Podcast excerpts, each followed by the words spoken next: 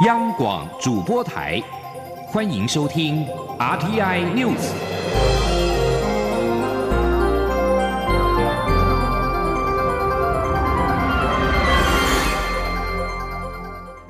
听众朋友您好，欢迎收听这节央广主播台提供给您的 RT News，我是张顺祥。数名枪手二号在奥地利首都维也纳市中心犹太教堂附近的六个地点开枪，造成至少一个人死亡，数人受伤。总理库尔茨表示，这是令人憎恶的恐怖攻击，军队将保护首都，好让警方能够专注于反恐行动。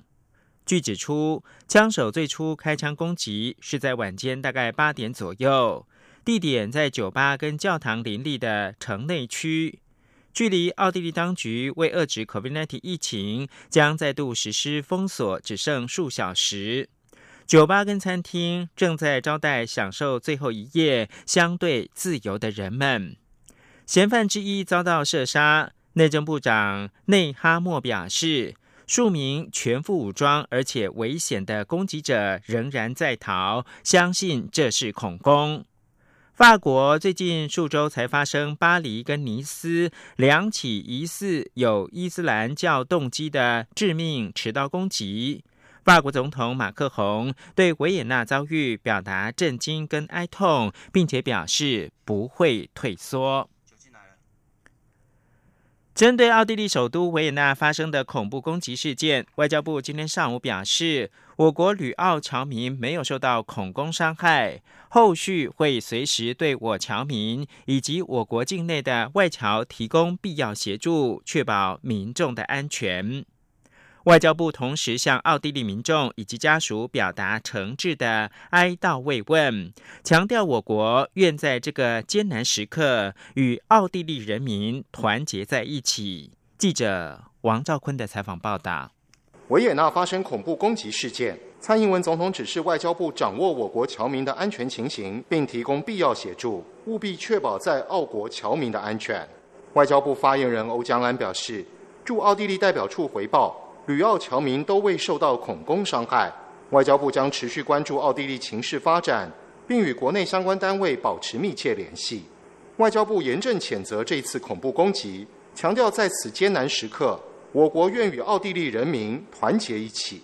外交部发言人欧江安说。那我国呢，基于这个人权立国这样子一个理念呢，我们呃在这边重申反对任何的一个仇恨的一个攻击，我们也谴责呃这个恐怖的攻击对于这个民主社会以及对于人民造成的一个伤害。我们一贯主张所有的旗舰要透过对话来和平的解决。外交部政务次长曾厚仁致电奥地利驻台代表路德飞，代表我国政府与人民对遇难的澳国民众及家属表达诚挚哀悼慰问。路德菲对我政府的关心慰问表示感谢，会立即回报维也纳事件的后续发展，也将与我方保持联系。中央广播电台记者王兆坤台北采访报道。在美国大选结果出炉的前夕，中共又派共机扰台，对此，行政院长苏贞昌今天表示，美国大选无论结果为何。台美对区域和平稳定都非常的重视，会持续合作维护国家安全。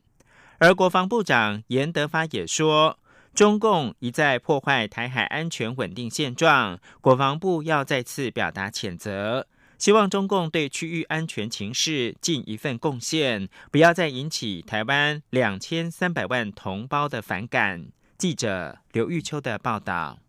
美国总统大选引发全球高度关注，就在投票结果即将揭晓之际，中共又派共机扰台。对此，行政院长苏贞昌三号在立法院受访时表示，美国总统大选正在投票，无论谁当选，台湾与美国的关系最重要，台湾都是非常重要的伙伴。蔡政府也一直与美国维持最好的关系，不仅非常具体改善台美之间的关系，也非常具体彼此台美合作。台美对于区域的和平稳定也都非常重视。苏文昌也指出，这段期间，共机不断在南海区域有所举动，以至于让区域受到搅动而不平和，这也都受到美国以及国际社会谴责。台湾作为民主第一线的国家，政府为了维护国家主权、国人安全，一定会做最好的守护，也会与美国以及同等自由民主价值的国家密切合作，维护区域和平，维护国家安全。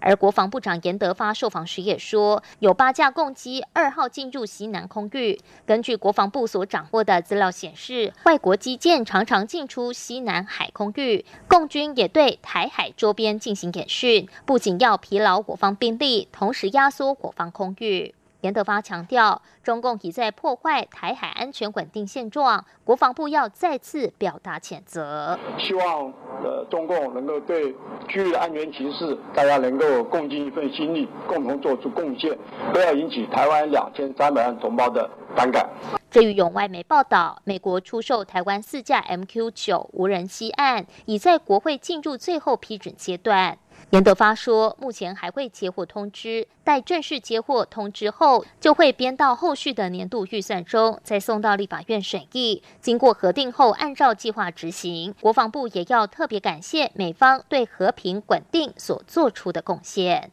中央广播电台记者刘秋采访报道。马来西亚女学生遭掳遇害，检讨声四四起。国民党立委质疑行政院的治安汇报长达一年没有开，引发讨论。对此，行政院长苏贞昌今天表示，不开治安汇报是他的决定，因为行政院对防疫以身作则，减少不必要的聚会，但对治安没有丝毫的松懈。苏贞昌并说，随着台湾疫情稳定，政院正在评估恢复召开部分的会议。请听记者刘玉秋的采访报道。长荣大学马来西亚籍女学生遇害，引发社会高度关注。而行政院警政署遭质疑，以一年未召开治安汇报，在野党强烈抨击。对此，行政院长苏贞昌三号赴立法院列席施政报告前受访时表示，治安汇报是他上次担任行政院长时所召集，并且每月亲自主持。当时警政署长就是现任新北市长侯友谊。他强调，不开治安汇报确实是他的决定，一切是基。于防疫要以身作则，但对于治安无丝毫松懈。那这一次治安汇报不开，这种大型的会议也是我决定的，因为我们向全体国人要求说，在防疫期间不必开的会议、不必要的聚集就不要进行。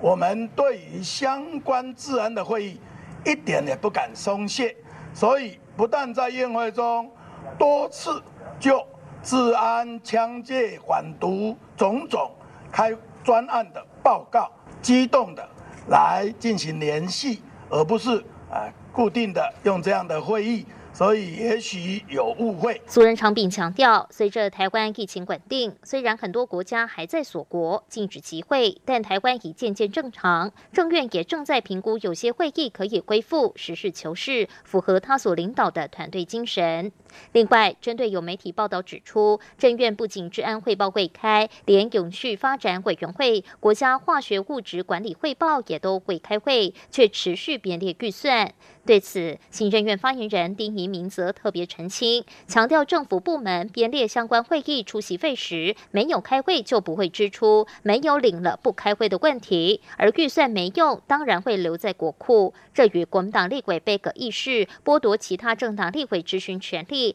在议场无所事事、唱歌闲晃却有钱领，情况大不相同。第一名并说，从防范非洲猪瘟、武汉肺炎防疫、振兴三倍券，包括治安等议题，政院的相关会议都是如此运作。苏仁昌院长也已指示，随着国内疫情稳定，政院会开始盘整需要再召开的大型会议，有必要就召开。中广电台记者刘秋采访报道。内政部长徐国勇也表示，治安汇报虽然一年没有开，但这一年期间召开超过了十次的治安会议，各单位的联系没有疏漏停摆。而国民党主席江启臣回应说，召开行政院层级的跨部会汇报是行政院长的基本职责。对于行政院长苏贞昌说，因为防疫才停开，江启臣说根本就是胡扯，什么事都拿疫情来糊弄。另外，对于昨天又有八架次的共机扰台，江启臣说。共机绕台只是让两岸距离越来越远，两岸之间最大距离不是台湾海峡，是能不能够建立善意互信。共机飞越台海中线，对两岸互信的建立一点帮助都没有。北京当局如果要对台湾人民展现善意，就是停止这方面的干扰，停止共机扰台。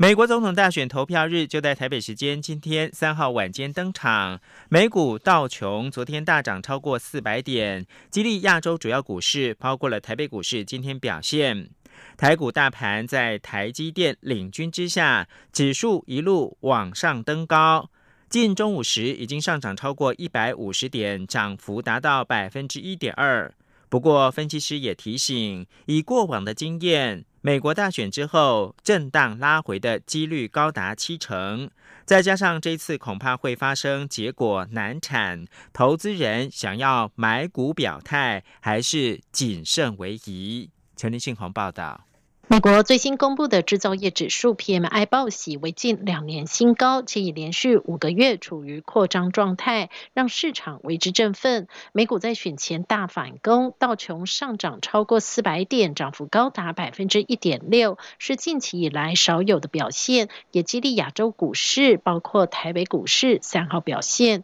不过，分析师认为，到目前为止，选举的不确定因素仍未消除，再加上美国疫情仍严峻，也。就是两项利空至今还在。这两天国际股市包括台股表现活络，应该都只能算是跌升反弹。分析师许博杰说：“最主要原因，我想还是在于哦，短线上面这个美股四大指数也是跌升了。那在这个选举哦即将来到之前，反而市场认为哦不确定因素将会随着选票的开出，那候选人确定之后呢，这个。”来做这个消除哦，所以市场在这里就进行了一个跌升反弹的走势。国泰正奇顾问处经理蔡明汉也持相同看法。他指出，以过去经验来看，美国大选后股市震荡拉回几率高达七成。况且这次诡谲难料，如果选举结果无法当天出炉，恐怕股市震荡还会更大。蔡明汉说：“通常弱势表现的机会相对高一点。”那这样说，大家也在担忧说，这个因因为假设这一次这个所谓的呃选举的结果差异非常小，是不是有可能会导致有出现这个结果难产的可能性，甚至没办法和平落幕？那这样的情况下，就可能导致这个股市出现比较大的震荡，甚至这拉回的空间会相对比较大。美国大选投票日就在台北时间今晚，多数民调仍指向拜登会胜选。不过，也有分析师估计，如果选举结果本周不能确定，标普五百指数 ETF 可能下跌高达百分之八。中央广播电台记者陈林信鸿报道。而现在是台湾时间中午的十二点十三分，台北股市目目前是上涨了一百三十三点，指数来到了一万两千七百二十五点，成交金额暂时是一千两百六十七亿元。就在美国大选只剩一天之际，根据全国民调，民主党总统候选人拜登在大多数的关键州中取得了领先。但寻求连任的美国总统川普坚称，他将会重演二零一六年的胜选。七十七岁的拜登，过去数个月来，在全国民调中大幅领先七十四岁的川普，有时候幅度达到二位数。但美国总统大选并不是由全民投票来决定，而是取决于五百三十八张的选举人票。像是佛罗里达跟宾夕法尼亚等选战关键州的选举人票，则可能会决定十一月三号的大选最后胜者。根据真清晰政治。PCR 网站的全国平均调查，拜登以百分之五十七领先川普的百分之四十三点九，领先百分之六点八。这项结果大致是符合其他主要网站的平均结果。以上新闻由张顺祥编辑播报，这里是中央广播电台。我是指挥中心社区防疫组副组长杨静慧。防疫期间，自主健康管理的民众，请配合以下事项：一、避免出入公共场所；二、延后非紧急性的医疗或检查；三、外出时请全程佩戴医用口罩；四、勤洗手并注意咳嗽礼节；五、每日早晚量测体温。感谢您配合防疫措施，与我们共同守护社区防疫安全。有政府，请安心。资讯由机关署提供。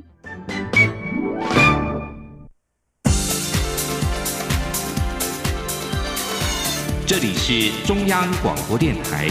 台湾之音。欢迎继续收听新闻。欢迎继续收听新闻，我是陈怡君。国际都在关注的是，美国总统川普与民主党候选人拜登将在今天的大选对决。科技部长吴正中今天上午接受广播媒体专访的时候指出，不管是谁当选，美中竞争都回不去了，但是可能会有轻重的差别。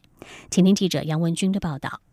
美国总统川普和民主党候选人拜登将于美国时间三号对决。科技部长吴振中台湾时间三号接受广播媒体专访时指出，不管谁当选，美中竞争都回不去了。毕竟美国对中国的政策已经酝酿许久，包括贸易、科技专利等，这是攸关美国利益的问题。不过，吴振中也分析，或许还是会有轻重的差别。他说：“那事实上，这个这个大家也知道，我我刚刚提到说，大家也了解到，不管是哪一党当选下一任的总统，嗯，事实上，这个美中的竞争呢，嗯，应该是不会再回去了，嗯，所以应该是不会大的变动，只是那个程度可能会有一些这个大或小，嗯，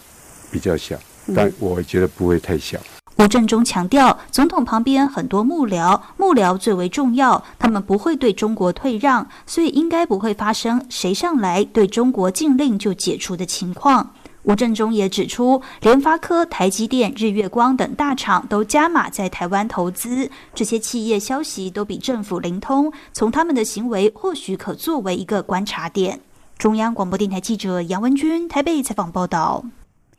全球俗称武汉肺炎的 COVID-19 疫情不断，欧美还有加剧的情况，国际油价恐怕难以回涨。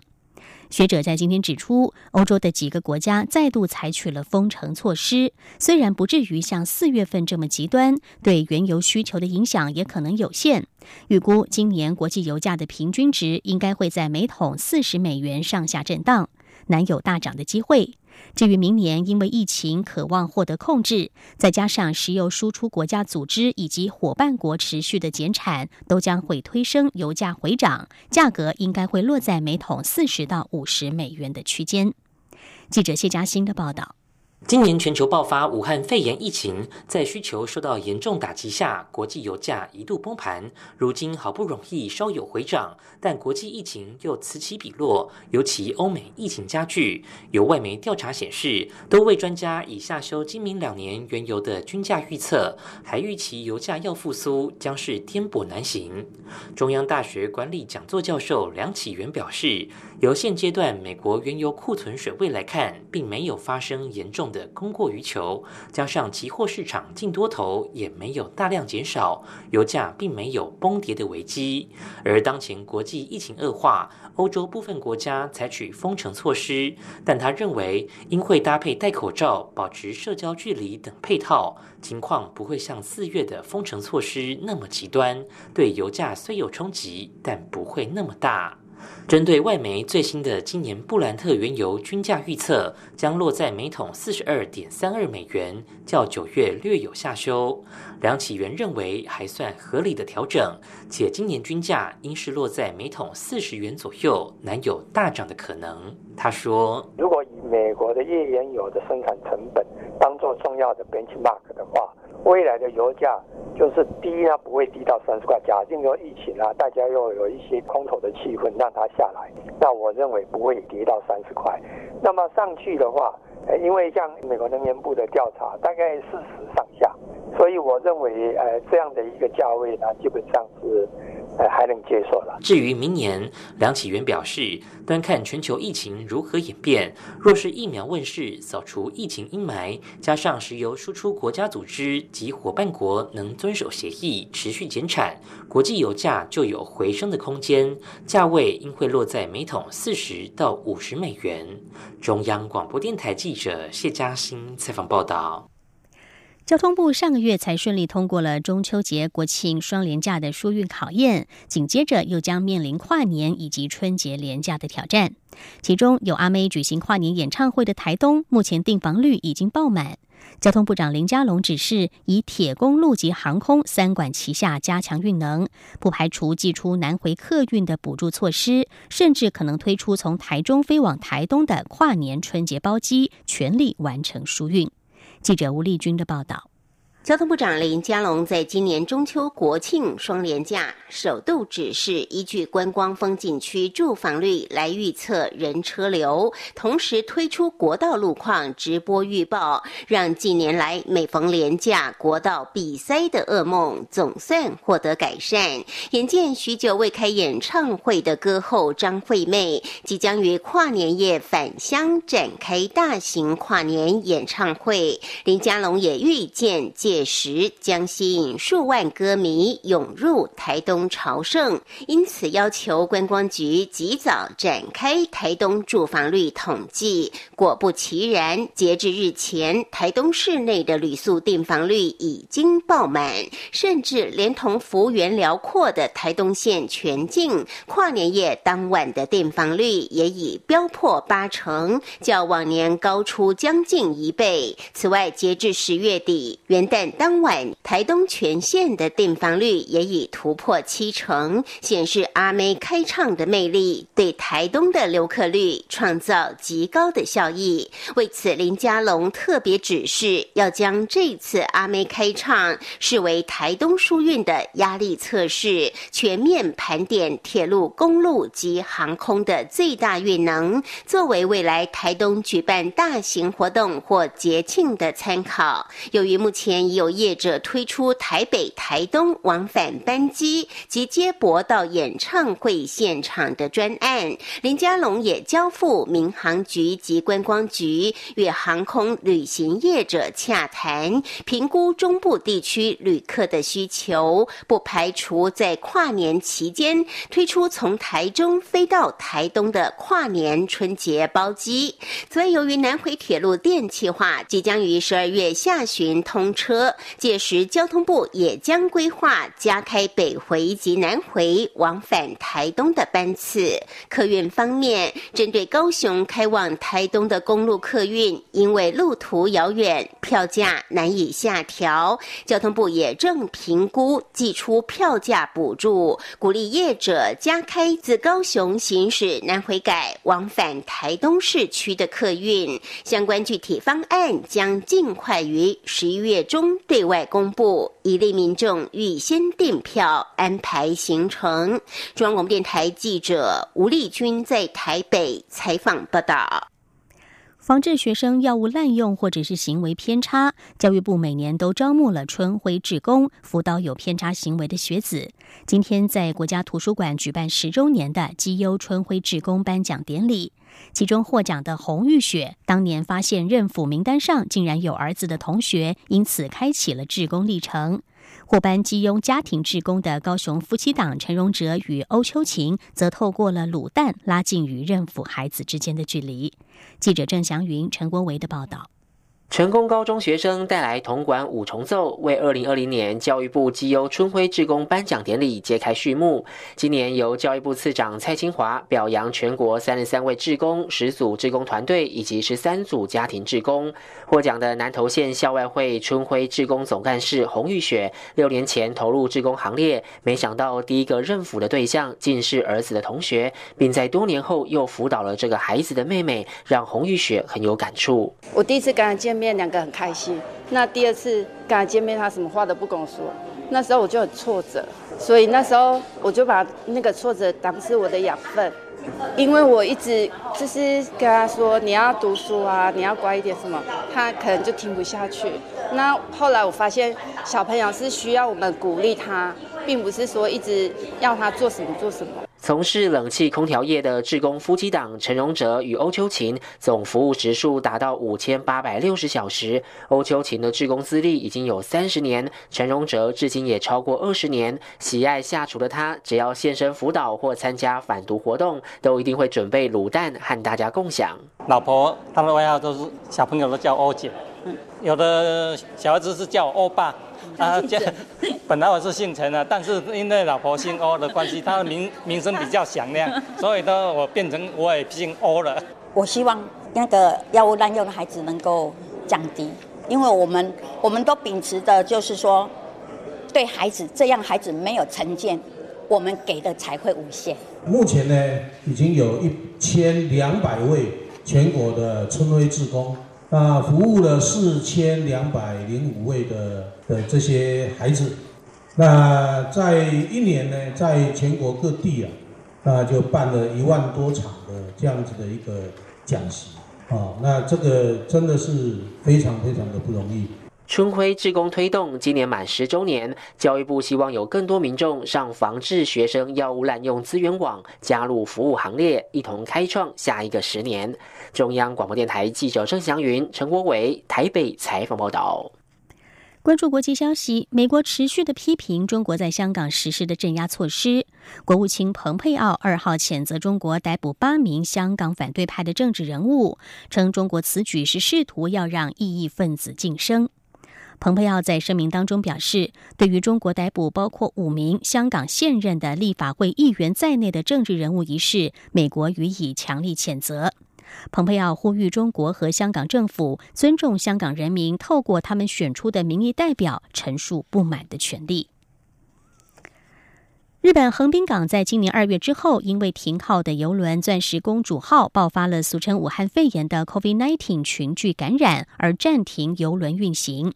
当时“钻石公主号”上总共有七百个人确诊，十三个人死亡。而就在昨天，日本国内最大的游轮“游轮飞鸟二”从横滨港出发，这也是横滨港时隔八个多月之后的复航游轮。日本放送协会 NHK 报道，二号傍晚，飞鸟二从横滨港出港，大约有三百三十名乘客搭乘，航程为四天三夜，来回横滨港与清水港。飞鸟二为了恢复航行，曾经进行乘客染疫的情境演练，乘客也减少到规定人数的一半以下，而且全员都接受了核酸检验等，彻底做好防疫的对策。横滨市港湾局局长中野玉也表示，为了避免再度发生游轮中感染扩大的状况，船公司等都进行了对策演练，希望游轮复驶成为社会从武汉肺炎疫情复苏当中的象征。另外，神户港二号也久违的复驶游轮大型游轮日本丸从神户港出港，乘客不仅要接受核酸检验，船上并且以 QR co 系统掌握乘客的行动进行防疫。美国加州的八名市长二号公开呼吁加州州长纽松放宽造成迪士尼乐园等主题乐园无法营业的防疫限制，警告数十万人的工作以及数十亿元的营收正岌岌可危。包括洛杉矶在内的八个加州主要城市的市长发表公开信，指出州政府提出的指导方针是在以公共卫生与访客和员工安全为优先考量的框架之下所发布的，这是正确的专注点。但是他们认为经济和工位并非相互排他的目标。信中指出，他们担心这项方针将会导致重启大型主题乐园延后长达一年之久，这将会对数十万人的工作、成千上万的小型商家以及他们这些城市的数十亿美元营收产生负面的影响。除了洛杉矶市长贾西迪之外，包括迪士尼乐园所在地的安纳汉以及拥有海洋世界的圣地亚哥等地的市长，也都签署了这份信函。这些主题乐园是在 COVID-19 疫情大流行之后，在三月中旬被迫关闭，而且预料将持续关门好几周，甚至好几个月之久。这将取决于 COVID-19 的感染率。以上 T I News 由陈怡君编辑播报，谢谢收听。更多的新闻，欢迎上央广网站点选收听收看。这里是中央广播电台台湾之音。